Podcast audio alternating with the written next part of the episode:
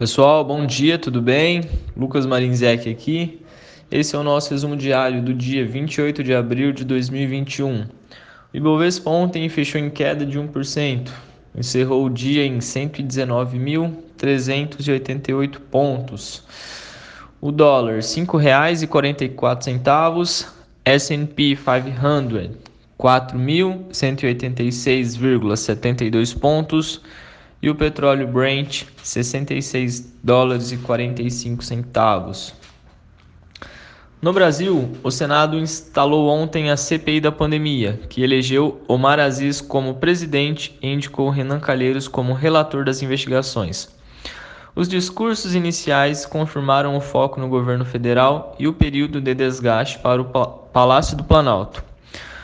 O ministro Paulo Guedes anunciou ontem mudanças na sua equipe, com substituições na Secretaria da Fazenda, em que sai Valderi Rodrigues e assume Bruno Funchal, e na Secretaria do Tesouro, em que Jefferson Bittencourt vai para o lugar de Funchal.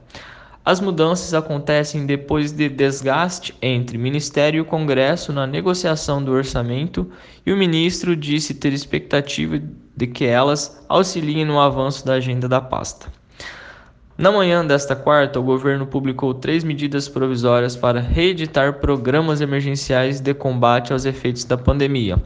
Serão reeditados o bem para manutenção do emprego formal mediante redução de salário e jornada e as flexibilizações de regras trabalhistas.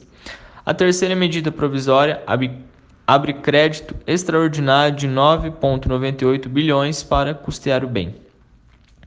O IPCA 15 de abril veio abaixo das expectativas, mas as, mas as medidas de núcleo seguem pressionadas.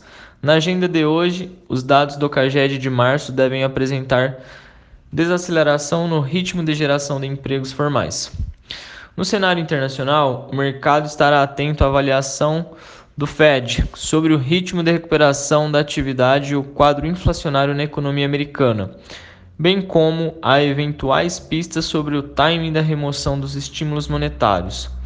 Destaque também para a participação do presidente Joe Biden em sessão conjunta do Congresso, na qual deve apresentar novas medidas econômicas.